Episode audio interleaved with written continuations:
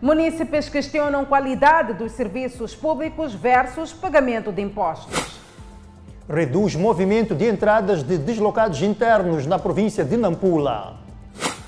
João Machatina anuncia para o quarto trimestre o arranque das obras da proteção costeira na Beira. Atraso na reabilitação da Rua São Paulo inquieta moradores e automobilistas.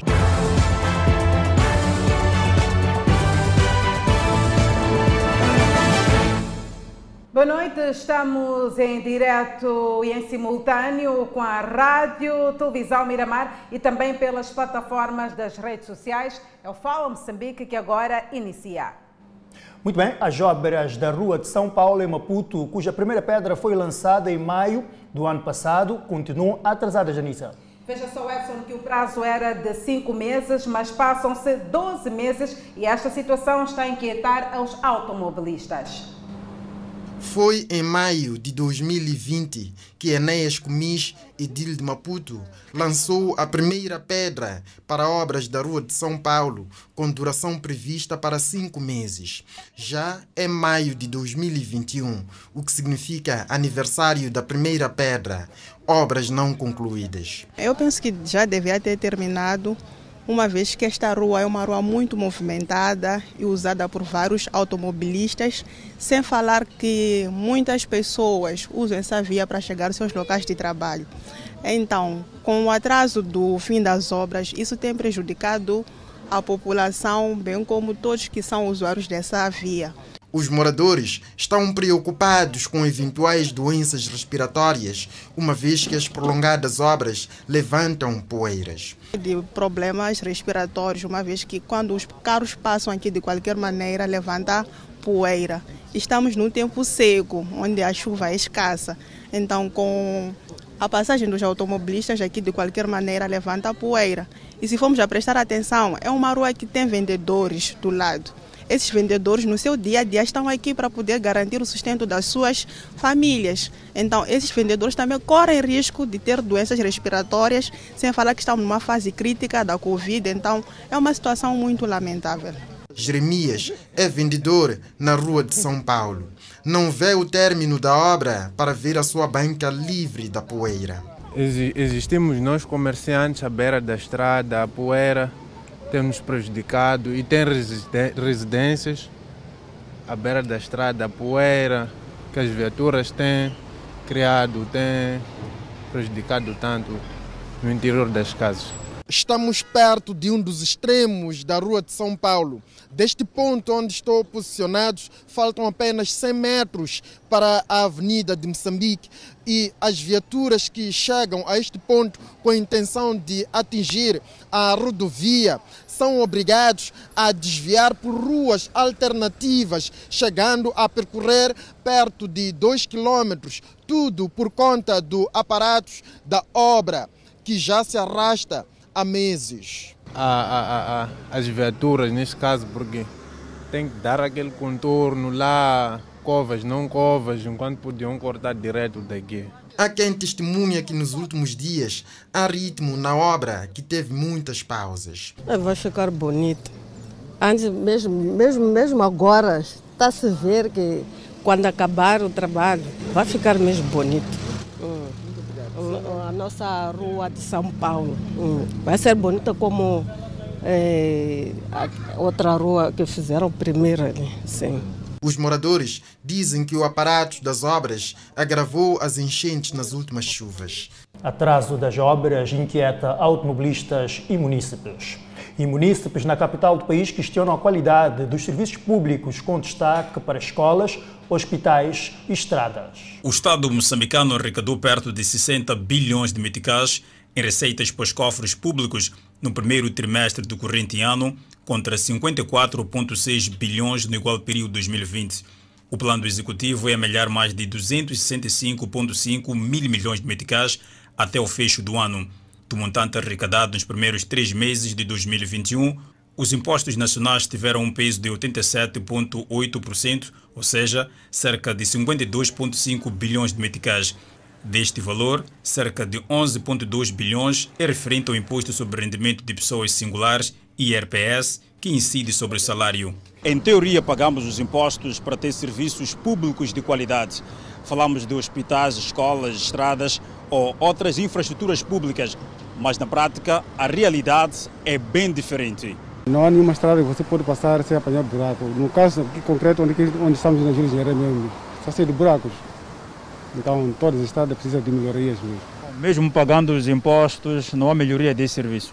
Não se vê nada. Nada. Mesmo com os impostos que as pessoas pagam, manifestos, sei lá que é tudo, não há nada a fazer. O fator que me leva eu não ver bem na parte dos transportes públicos sempre temos viajado muito mal e não há transportes. Pagamos imposto a tudo que usamos e eu até pago mesmo o imposto anual de um cidadão, mesmo sem trabalhando como estou.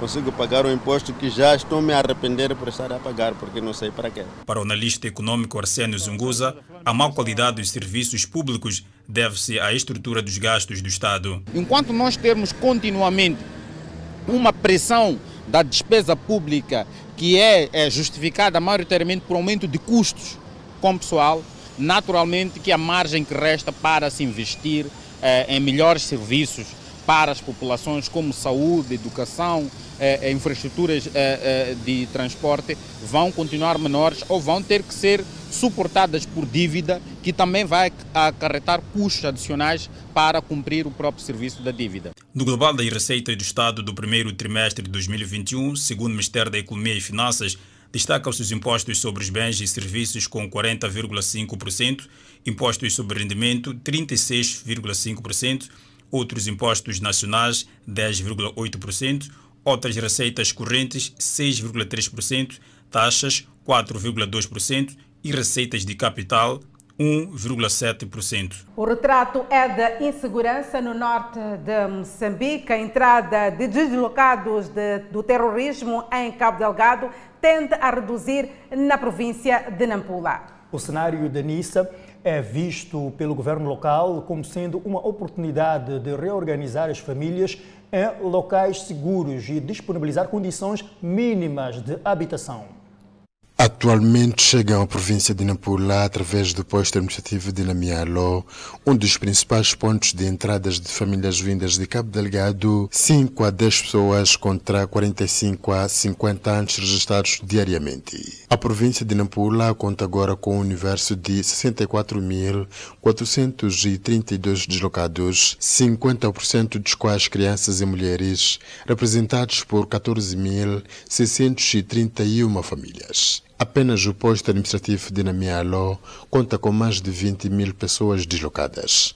O distrito de Meconta e a cidade de Nampula continuam a ser, neste momento, locais que acolhem grande número da população deslocada de Cabo Delgado. O movimento reduziu, não tem o mesmo fluxo quanto daqueles tempos. Entra um e outro, mas sempre os números tendem a subir. Mas a assistência humanitária não parou o PMA continua fixado aqui a fazer assistência mensal. Já no posto administrativo de Corani, concretamente no centro de ressentamento local, estão acolhidas mais de duas mil pessoas deslocadas da província de Cabo Delgado. Não há nenhuma família que está no Arlendo. Todas essas famílias estão dentro das tentas. Em termos de alimentação, o PMA já distribui a comida e distribui mensalmente não temos algum, algum constrangimento, no entanto, na parte da alimentação. Além de montagem de tendas e construção de casas de emergência na base de material local, a zona dispõe de um posto médico. Em relação à iluminação, foram distribuídas lanternas e montados candeeiros que funcionam através de painéis solares. Os desafios até neste momento, primeiro, temos problema de falta de transporte.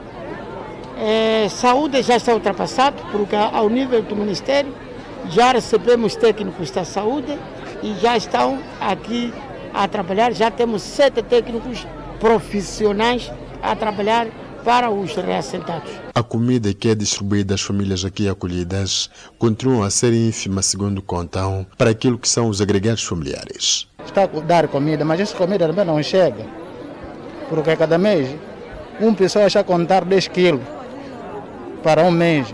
Então essa comida não chega. Dos 23 distritos de que a província de Nampula dispõe, apenas dois, sendo Moma e Lardi, é que não acolhem deslocados de Cabo Delgado. As autoridades fronteiriças em Ressano Garcia, na província de Maputo, detiveram seis imigrantes ilegais que tentavam atravessar o território nacional com destino à vizinha África do Sul. São seis indivíduos de nacionalidade paquistanesa detidos pela segunda companhia do segundo batalhão do primeiro regimento da polícia ao tentar violar a fronteira entre Moçambique e África do Sul. Estes faziam-se acompanhar por um moçambicano que servia como guia. Faço parte deste grupo porque um meu, um meu amigo uh, me convidou para acompanhar estrangeiros. Hum. De onde é que eles vêm e para onde é que vão? De onde eles vêm, não sei. Só que era para acompanhar para deixar na fronteira. Depois entregaram um outro para atravessar para África do.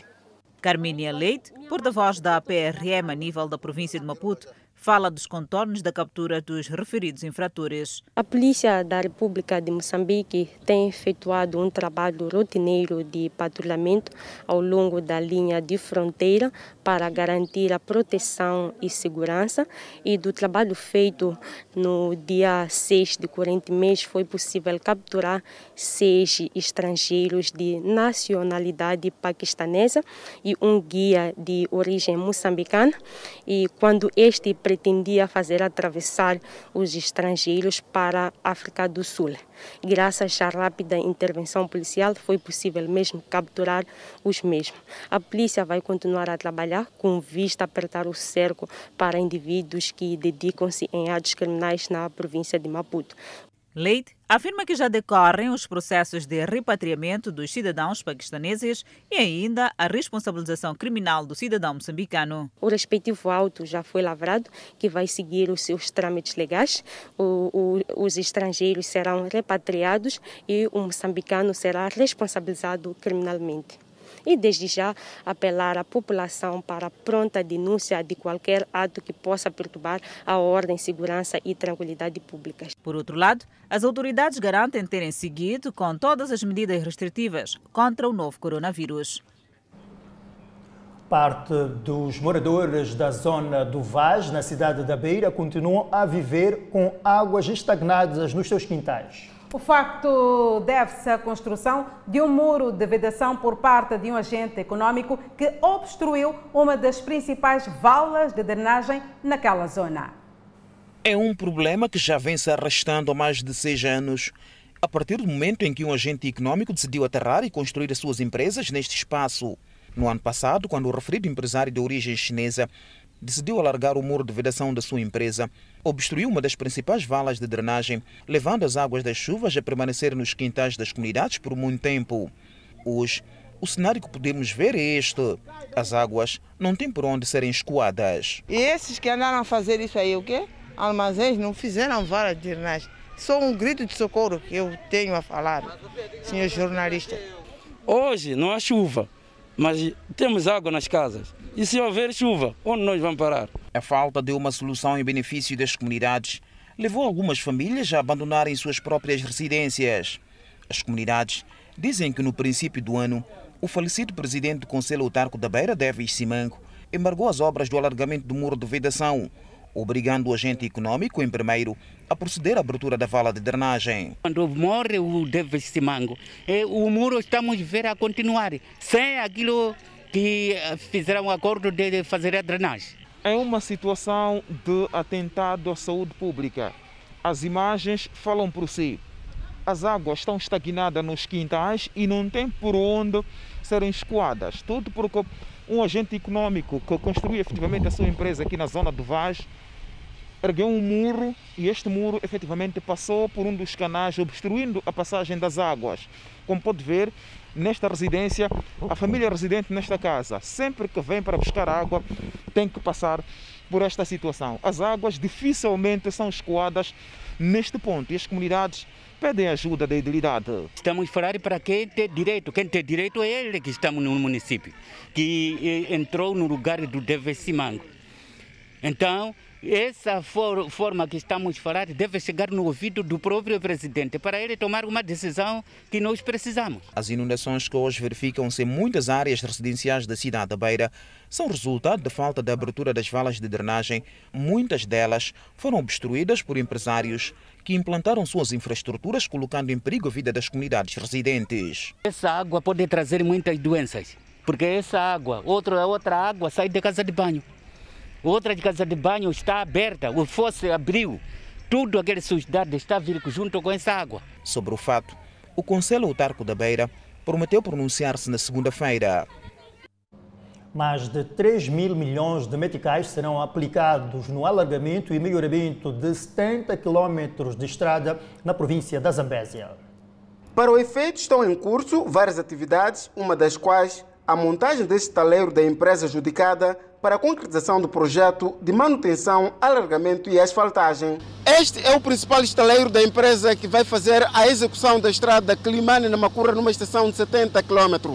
Aqui estão a ser erguidos vários empreendimentos que vão suportar toda uma logística para a reabilitação dessa estrada que se avidinha que seja uma que vai garantir aquilo que é o acesso a vários pontos a partir de Climane, Namacura e Nicoadala. No entanto, ao longo dessa estrada também serão feitos vários outros trabalhos para que sejam ampliadas essa estrada que está a decorrer, que neste momento se encontra degradada, dificultando aquilo que é o trabalho de acessibilidade por parte dos automobilistas. Uh, estamos a 70% de, de, de, execução no que concerne a construção do, do estaleiro, ok? E Agora estamos a fazer ali a nossa planta de, de betão. A Administração Nacional de Estradas na Zambésia avança que estão em curso ações de indenização por parte de alguns cidadãos cujas as suas infraestruturas estão localizadas ao longo das bermas da estrada e terão de ser removidas para o alargamento da estrada em mais de 11 metros de largura para facilitar a mobilidade dos automobilistas. Uh, temos alguns desafios na implementação desse projeto que tem que ver com os reassentamentos das infraestruturas ao longo do traçado da estrada. É, dos 70 quilómetros que perfazem o projeto, o governo já conseguiu é, fazer a compensação das infraestruturas que se encontram de Namacura até Nicoadala.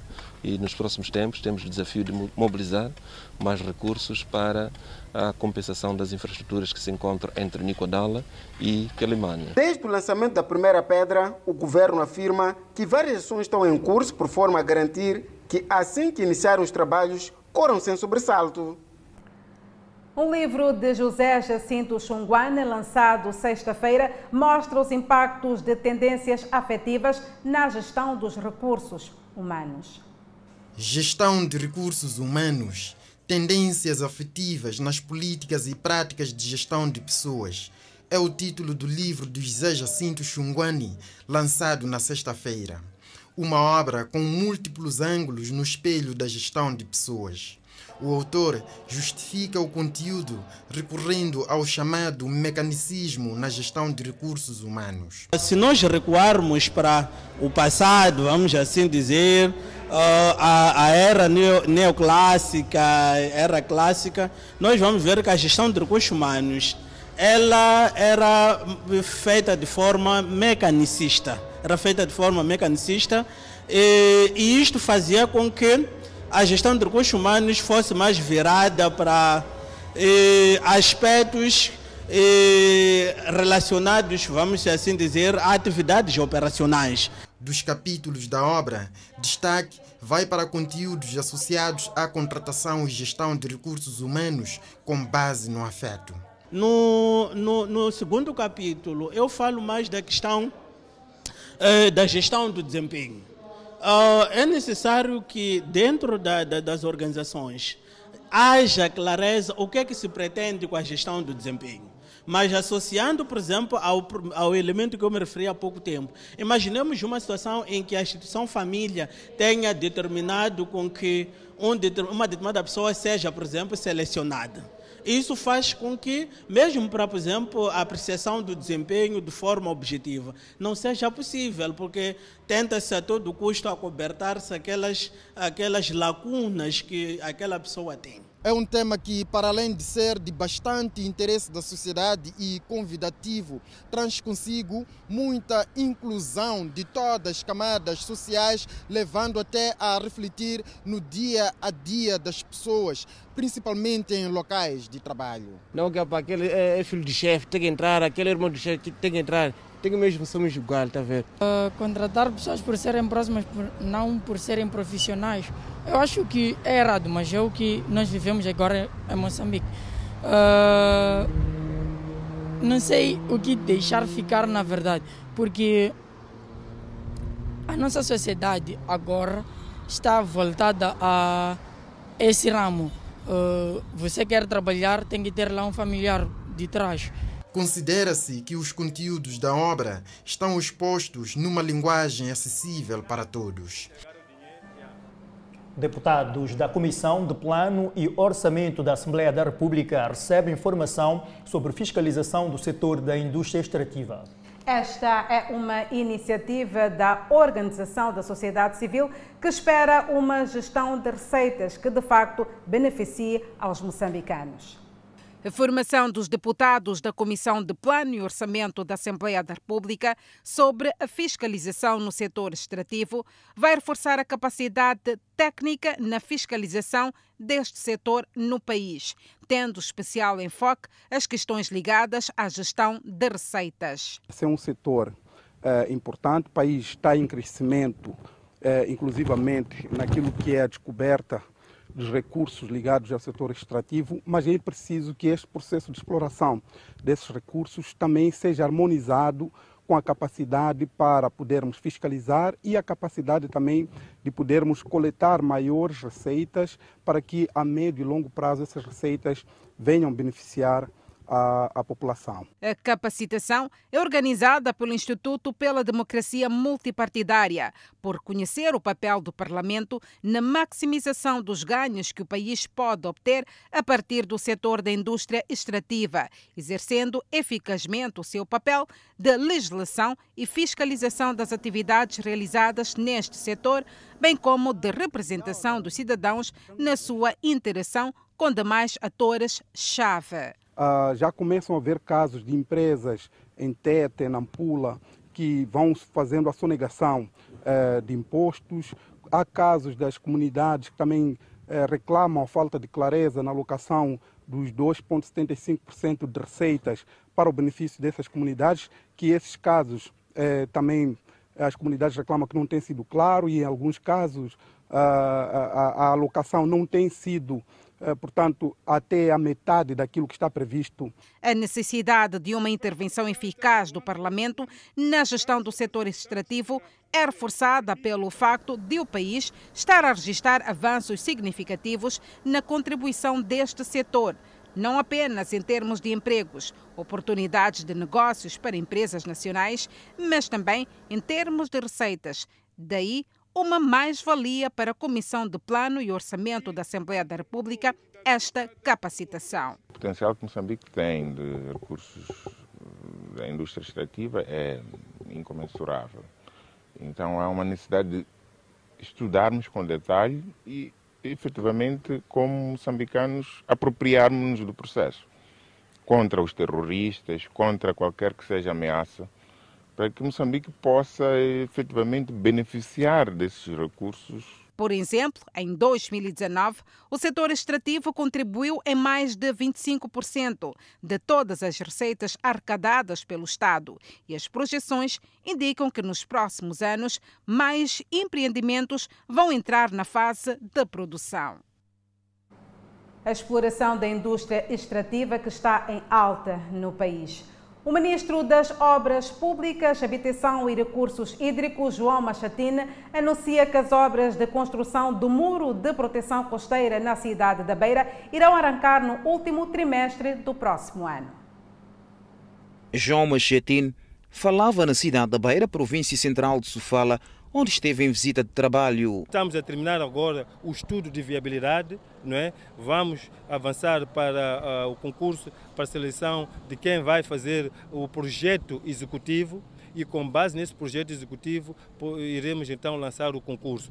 A previsão que se tem é que até eh, o último trimestre de 2022 esta obra pode, pode, pode arrancar. O ministro das Obras Públicas, Habitação e Recursos Hídricos também esclareceu que os cerca de 200 milhões de dólares disponibilizados pelo Banco Mundial serão apenas para as infraestruturas destruídas pelos ciclones Idai e Kenneth. Como sabe, o gabinete de reconstrução pós ciclones, ele cobra até este momento o ciclone Idai e o ciclone Kenneth. Portanto, os, 200, os cerca de 200 milhões que o Banco Mundial já colocou à disposição é para cobrir, portanto, eh, as áreas que ficaram afetadas pelos dois, pelos dois ciclones. O ministro das Obras Públicas, Habitação e Recursos Hídricos tornou público decorre neste momento a seleção da entidade que irá fazer a gestão do Parque das Infraestruturas Verdes, inaugurado o ano passado. Trata-se de um parque de uma eh, complexidade enorme, um parque de uma dimensão ímpar aqui na região da África e que a sua gestão não pode ser feita assim de ânimo leve. Portanto, achamos nós, eh, o governo e o município, que era importante eh, melhorarmos, aprimorarmos eh, os critérios de seleção da entidade que irá gerir o parque. É verdade, já tinham sido dados passos nesse sentido a nível do município, mas fomos ver que há nuances que não foram considerados na identificação deste provedor e nós eh, aconselhamos o município para que recuasse e revisitasse os critérios de seleção do provedor. O governo contratou uma empresa sueca que está a fazer uma assistência técnica ao novo provedor, que irá garantir a gestão do Parque das Infraestruturas Verdes, de modo que o mesmo seja aberto ao público. E na província de Manica, o setor da educação encerrou uma escola na cidade de Chimoio pelo, eh, pelo fato do estabelecimento de ensino não reunir condições sanitárias para as aulas presenciais nesta fase da pandemia viral. Falta de janelas balneares, entre outras anomalias, são apontadas como as principais causas que levaram ao encerramento desta escola comunitária localizada na cidade de Chimoio. No entanto, esta medida não agradou à direção da escola, que assegura ter todas as condições necessárias para as aulas presenciais. Recebemos o documento a dizer que encerrar definitivamente a escola, mas o que escreveram nesse documento já não existe aqui. O que foi escrito no documento? Falaram de uma lixeira, era um lugar onde acumulávamos lixo, chegava o tempo, retiravam para deitar fora. Mas da maneira como está o documento, diz que está espalhado em todo canto, enquanto não é verdade. Falaram de salas pequenas, janelas pequenas, que até podem enforcar as crianças. Foi assim mesmo por escrito. Vocês viram as salas, viram as janelas. São salas, janelas, aquelas normais que podem, sem problemas, ter aulas às crianças. Falaram de casa de banho. Nós não tínhamos problema de casa de banho. Disseram que não tínhamos casa de banho, tínhamos latrina. Nós não temos latrinas, temos casa de banho. Vocês também viram. Casa de banho para professores, casa de banho para os alunos. Outra situação que forçou a paralisação das aulas presenciais foi a presença de cães vadios no recinto da escola, o que constituía um perigo para os alunos. Esses animais não é daqui. Nós já explicamos. Estão vindo aqui porque às vezes no fim de semana nós fazemos alguma coisa para as crianças. Estão procurando lixo para comer. E não tem nada aqui, só já está habituado a vir aqui. É o único que costuma vir aqui, é do nosso vizinho. Enquanto a escola fica encerrada, os alunos foram transferidos para uma escola pública, mas alguns pais encarregados de educação alegam que a tal escola não reúne condições para as aulas presenciais. É lamentável porque até então as salas vão estudar aonde porque já estão completadas as salas. Condições também, nossas crianças não vão estudar bem, porque lá há estradas. Para atravessar também a estrada, há carros, há o que vão ser pisados. Como é que estão os balneários lá? Estão muito sujo, sujo mesmo. Jeremias foi um dos alunos que frequentou o ensino primário na escola. Disse inconformado com a decisão, pois entende que existem escolas em situações piores e mesmo assim continuam a lecionar. Porque nós conhecemos muitas escolas privadas, assim como governamentais, e que está-se a lecionar com condições mais precárias que essas que nós encontramos nessa escola. Até a retirada da nossa equipa de reportagem, a direção ainda estava reunida com os pais e encarregados de educação para discutir a situação. Ao mesmo tempo em que o setor da educação em Manica prometeu se pronunciar sobre o assunto nos próximos dias. E mais de 5 mil pessoas, dentre profissionais de saúde e diabéticos, foram imunizados contra a Covid-19 na província de Inhambane desde o início da campanha. Os dados foram confirmados pelas autoridades da saúde na província de Inhambane, que consideram satisfatória a forma como o processo tem vindo a acontecer. Na primeira fase, a cobertura foi de 92% do planificado. Nesta segunda, além de idosos e funcionários da saúde que não aderiram à campanha na primeira etapa, em Inhambane estão a ser igualmente vacinados contra a Covid-19 254 jornalistas. Esperamos vacinar cerca de 254 jornalistas a nível da província de Inhambane e até então vacinamos cerca de 95. Portanto, o apelo que eu faço neste momento é que todos nós uh, dirijamos aos postos de vacinação, uh, não só os jornalistas, mas também os outros grupos que eu me falei, principalmente uh, os pacientes diabéticos, pacientes que têm patologias cardiovasculares, que é para se dirigir ao posto de vacinação. Portanto, a, a vacinação da primeira dose desta segunda fase vai terminar a 10 de maio. Queremos que eh, todos nós nos beneficiemos dessa vacinação, que também é uma componente importante para a prevenção da Covid. Alguns indivíduos ouvidos pela nossa equipe de reportagem aqui na província de Inhambane, que ainda não foram abrangidos pela campanha de vacinação contra a Covid-19, mostram-se ansiosos e dizem aguardar com muita expectativa a chegada da sua vez para que possam também serem imunizados. Se às vezes apanha a vacina, acho que as coisas podem se melhorar. Uma vez que é para da verdade, é um caso que é ainda está em, epa, ainda está em ação de, de doença mesmo. Hum, já é preciso mesmo, já que as coisas podem se melhorar. Sim, sim.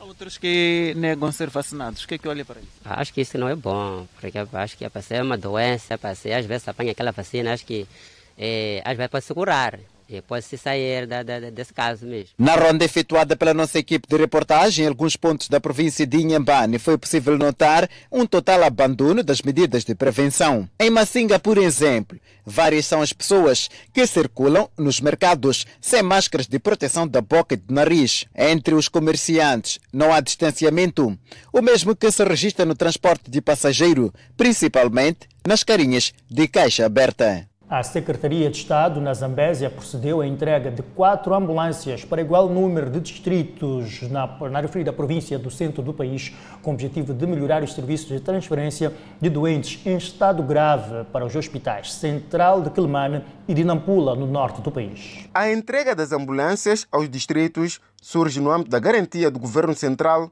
na provisão de mais serviços públicos para as comunidades. A secretária do Estado afirmou que a entrega dos meios surge em resposta às necessidades que a província tem estado a reportar, visando garantir que as comunidades tenham as melhores condições de atendimento. E os nossos motoristas, queremos também deixar uma palavra aqui de apreço, queremos deixar também muito forte esta, esta informação de que estas ambulâncias são apenas para o transporte dos nossos doentes, são apenas para o serviço pela qual foi-nos enviado, que é a transferência dos nossos doentes para os nossos hospitais de referência.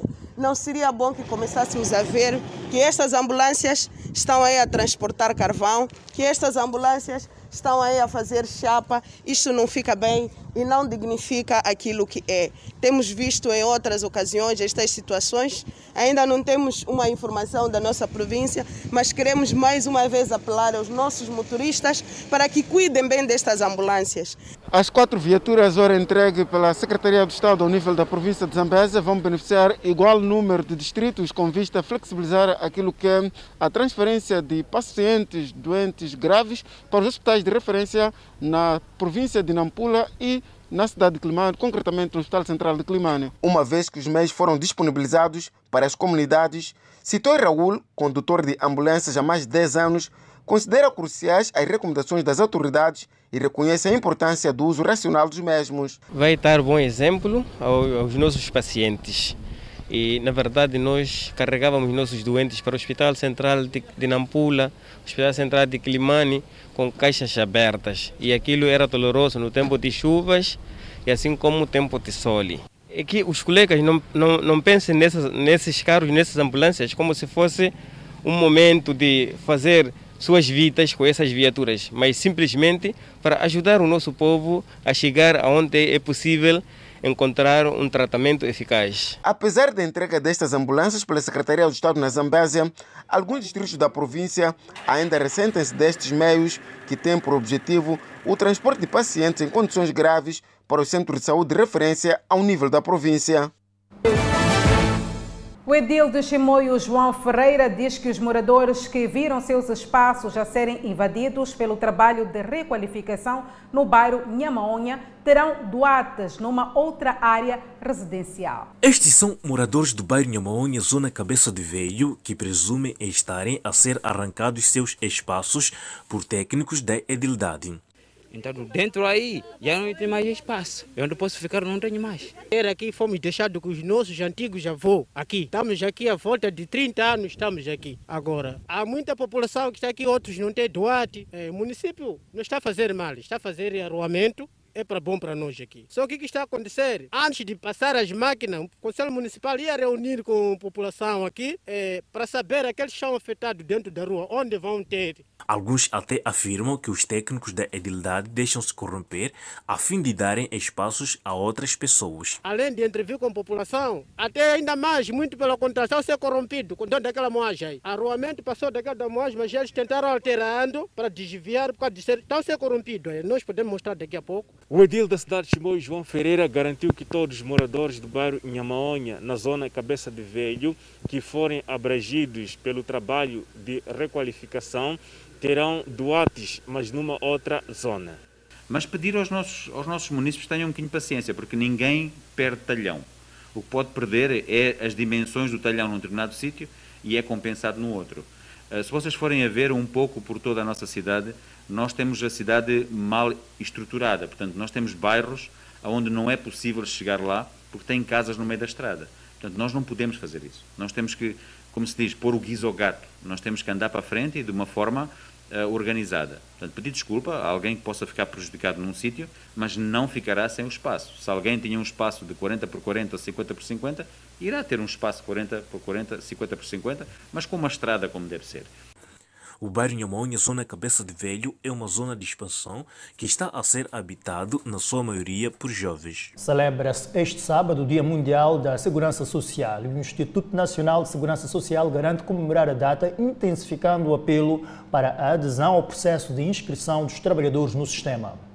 Seis horas da manhã, embora cedo, estávamos sentados com Nelson Martins, de 27 anos de idade, na entrada de um dos prédios mais altos e antigos da cidade de Nampula, o Prédio Fabião. É aqui onde Nelson trabalha, mas diz que não tem sido fácil quando a água não jorra no prédio. Por dia aqui carrego os seis, dez chegam, mandando daqui embaixo para no sexto andar. Da Zambésia, à província de Nampula. Os dos trabalhadores domésticos que fazem suas atividades na cidade de Nampula provém da província da Zambésia. E aqui no centro da cidade, os mesmos dizem que eh, se faz aqui a procura de melhores condições de vida.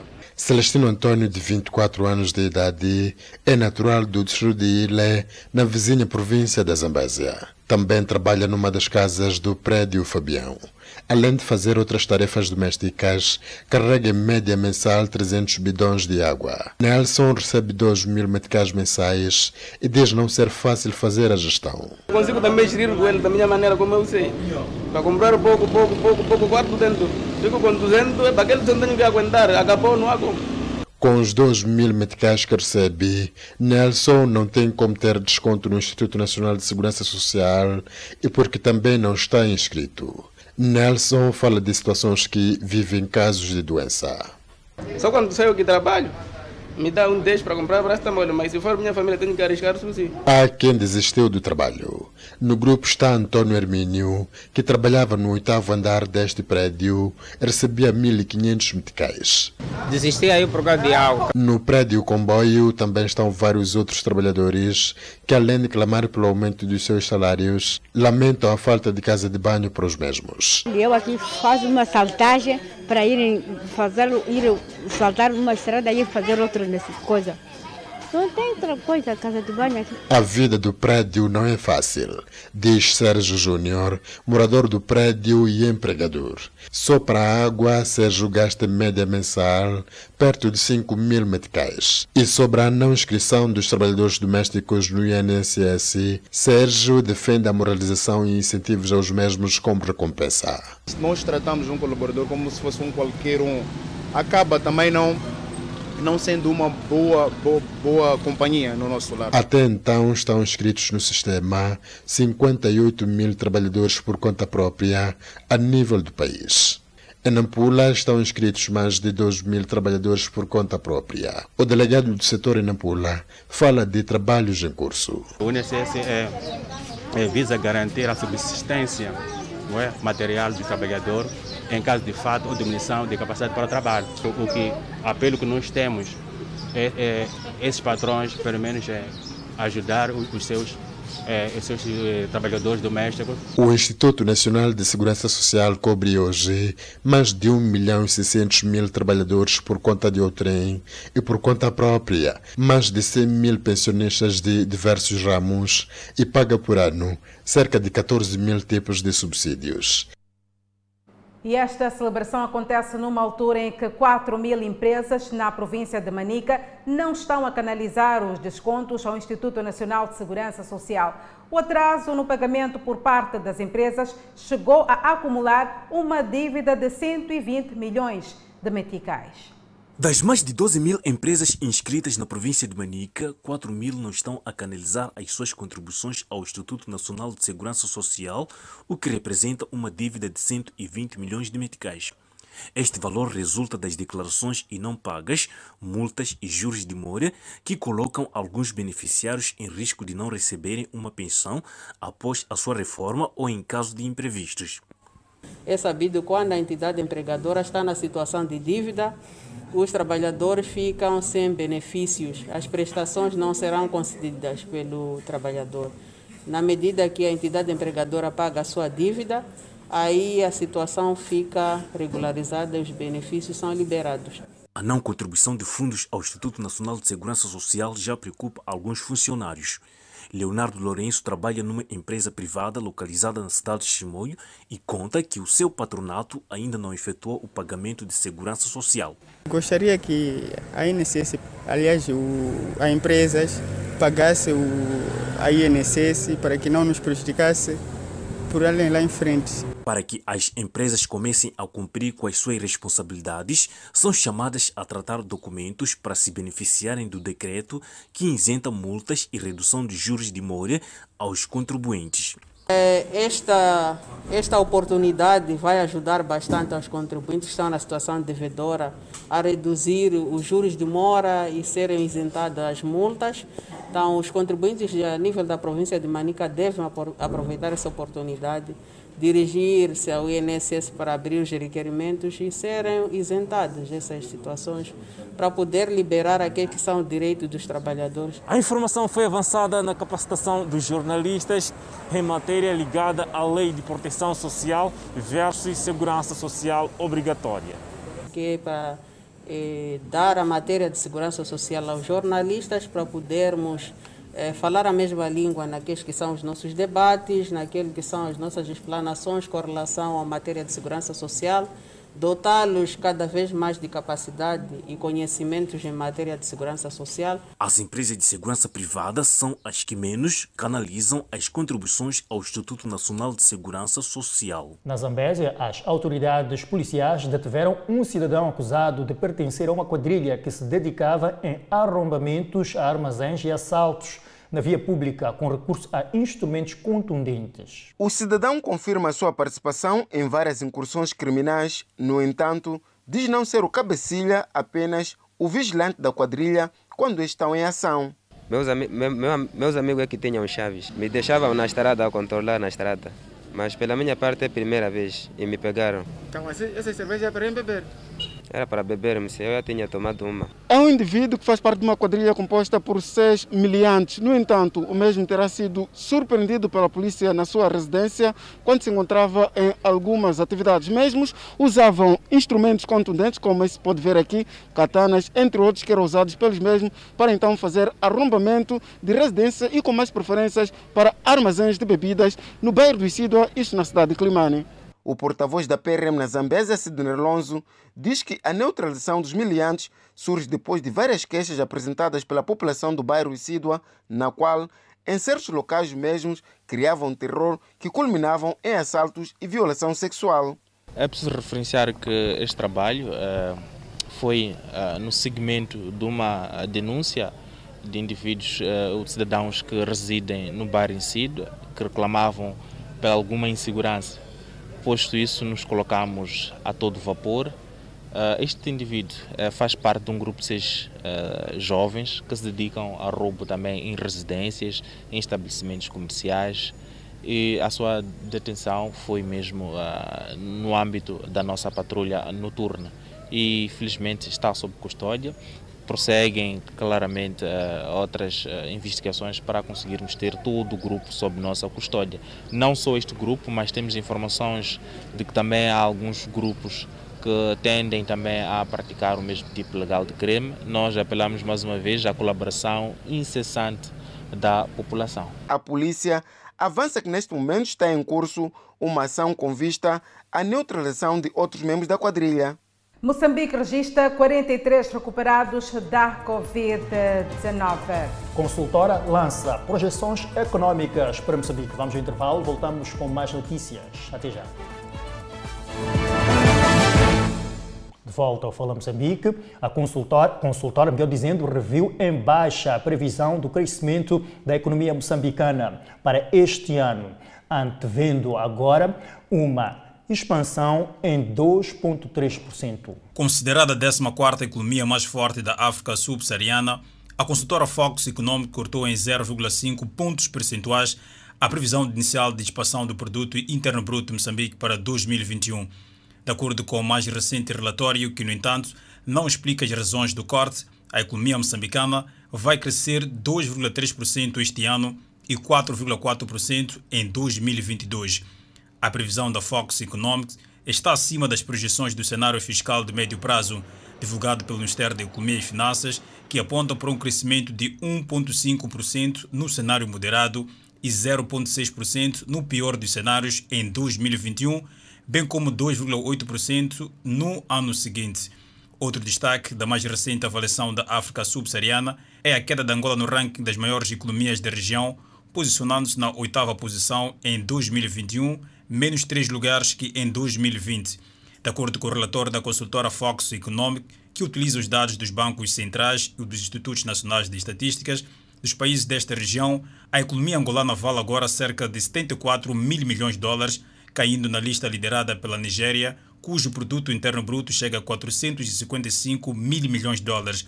Depois da Nigéria, a lista apresenta a África do Sul com 344 mil milhões de dólares Segue-se Quênia, Etiópia, Gana, Tanzânia, Costa de Marfim, antes de aparecer Angola, que surge acima da República Democrática do Congo, Camarões, Uganda, Zâmbia, Botsuana e Moçambique. Passamos a atualizar os dados da Covid-19. Moçambique registrou mais 43 recuperados, elevando para 67.749 o cumulativo e tem cumulativamente 3.374 internados e 33 recebem tratamento nos centros de isolamento. Moçambique tem 70.166 casos positivos registrados, dos quais 69.850 são de transmissão local e 316 importados. Moçambique testou nas últimas 24 horas 1.425 amostras, das quais 28 revelaram-se positivas. Destas, 26 são de nacionalidade moçambicana e dois de nacionalidade ainda por se identificar. Todos resultam de transmissão local. Moçambique registrou um óbito da Covid-19, elevando para 821 o número de vítimas mortais. Neste momento, o país tem 1.592 casos ativos devido a esta pandemia viral, que é o novo coronavírus. Desta feita, seguimos com mais notas informativas. Prosseguimos com o jornal. Extravio de fármacos preocupa o setor da saúde no país que alerta para denúncias. Um problema para acompanhar em reportagem no programa Contato Direto deste domingo aqui na Miramar. Infelizmente, nos últimos tempos, o setor da saúde na província de Tete, no centro de Moçambique, tem estado a ser assolado por um fenômeno humano considerado preocupante e prejudicial não apenas para o Estado moçambicano, como também para as populações. Trata-se de roubos e venda ilegal dos medicamentos provenientes do Sistema Nacional de Saúde, um ato apontado como um autêntico atentado à saúde pública. Numa avaliação preliminar, nos primeiros quatro meses do ano em curso, as autoridades de saúde nesta parcela do país contabilizam pelo menos cinco unidades sanitárias visitadas pelos ladrões, onde, para além de roubar diversos fármacos, dinheiro e outros bens, estes larápios vandalizaram aquelas infraestruturas públicas. Temos conhecimento de três centros de saúde no distrito de Marara, um no distrito de Angônia e um no distrito de Xangara, que foi recentemente.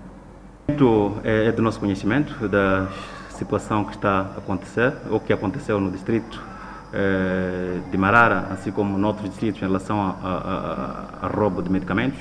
O que nós estamos a fazer em coordenação com distritos é reforçar aquilo que é a vigilância, eh, por outro lado também reforçar o gradeamento dos depósitos eh, distritais onde tem medicamento, de modo que não se, eh, de modo que não sejam vandalizados. O distrito de Marara, por ser pioneiro e com maior número de casos de roubo dos fármacos, a reportagem do Contacto Direto deslocou-se até aquele ponto da província, onde a diretora distrital local revelou com maior preocupação os cinco casos registrados em menos de dois meses, atos criminais que, segundo ela, praticados por filhos daquela região. Os roubos aconteceram no primeiro trimestre, sim. Aconteceram os roubos em três unidades sanitárias.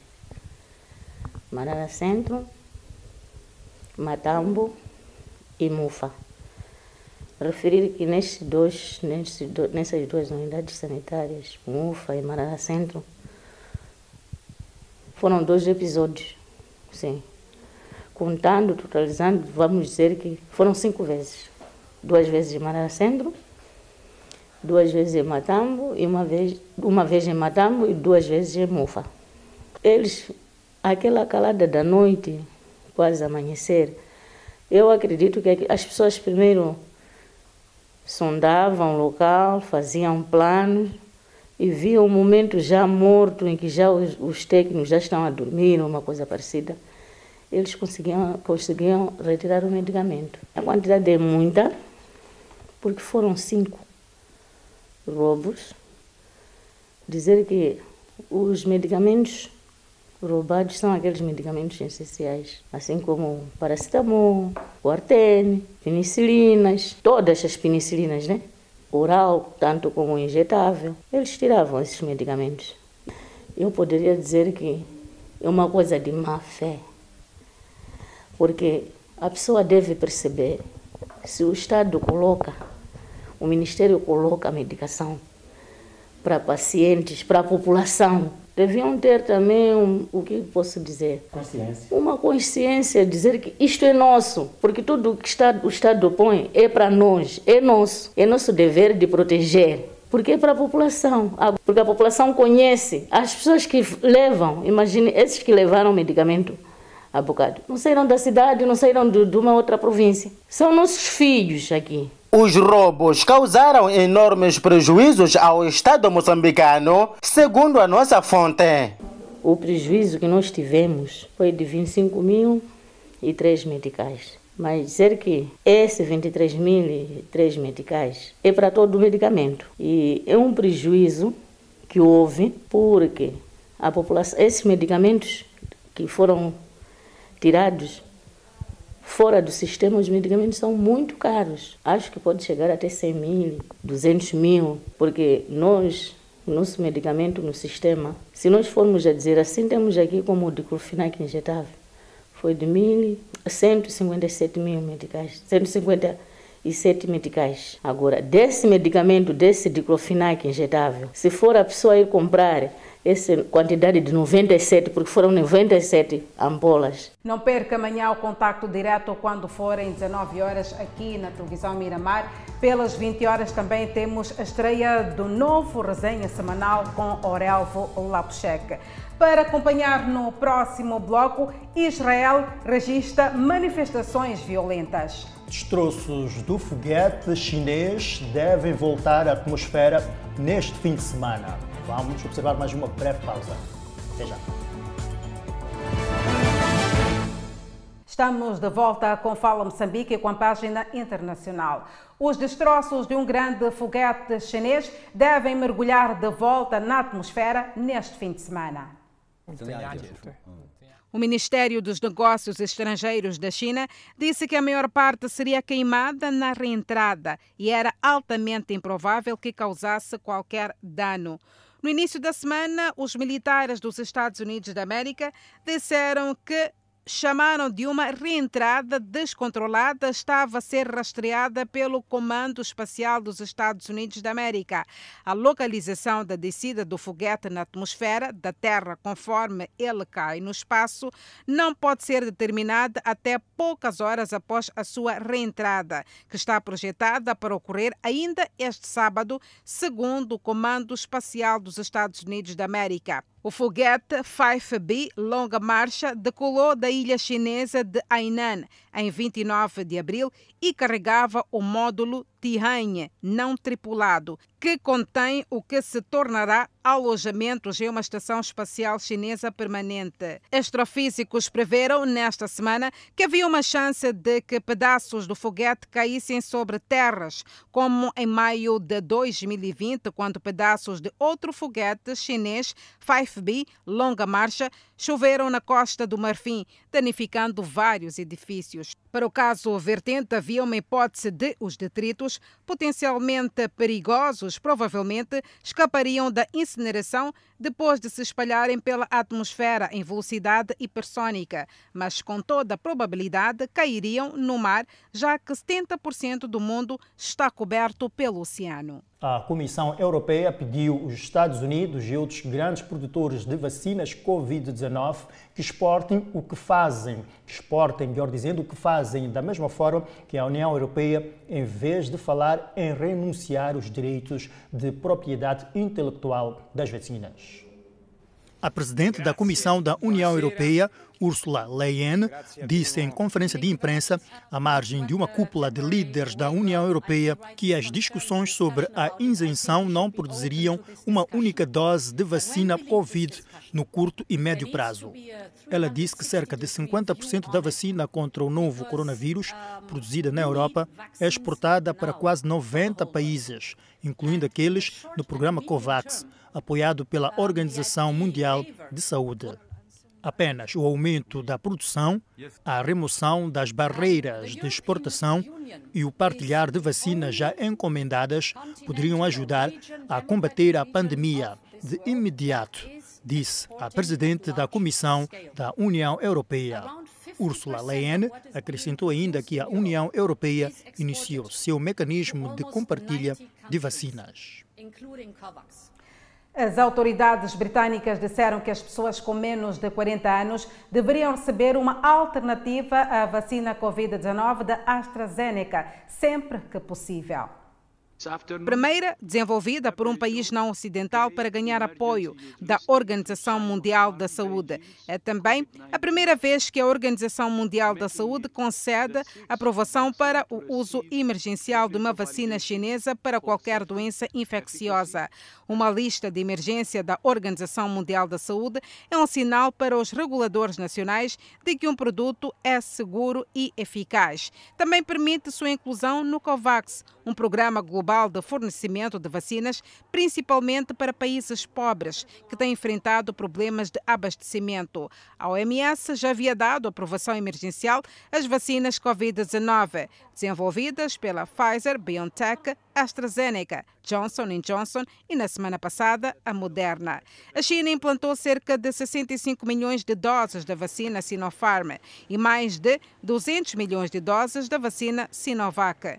Ambas foram exportadas para muitos países, especialmente para a América Latina, Ásia e África, muitos dos quais tiveram dificuldade em garantir o fornecimento de vacinas desenvolvidas no Ocidente. As autoridades britânicas disseram que pessoas com menos de 40 anos deviam receber uma alternativa à vacina Covid-19 da Oxford AstraZeneca, sempre que possível, devido ao pequeno risco de coágulos sanguíneos, dado o baixo número de casos e a disponibilidade de outras vacinas.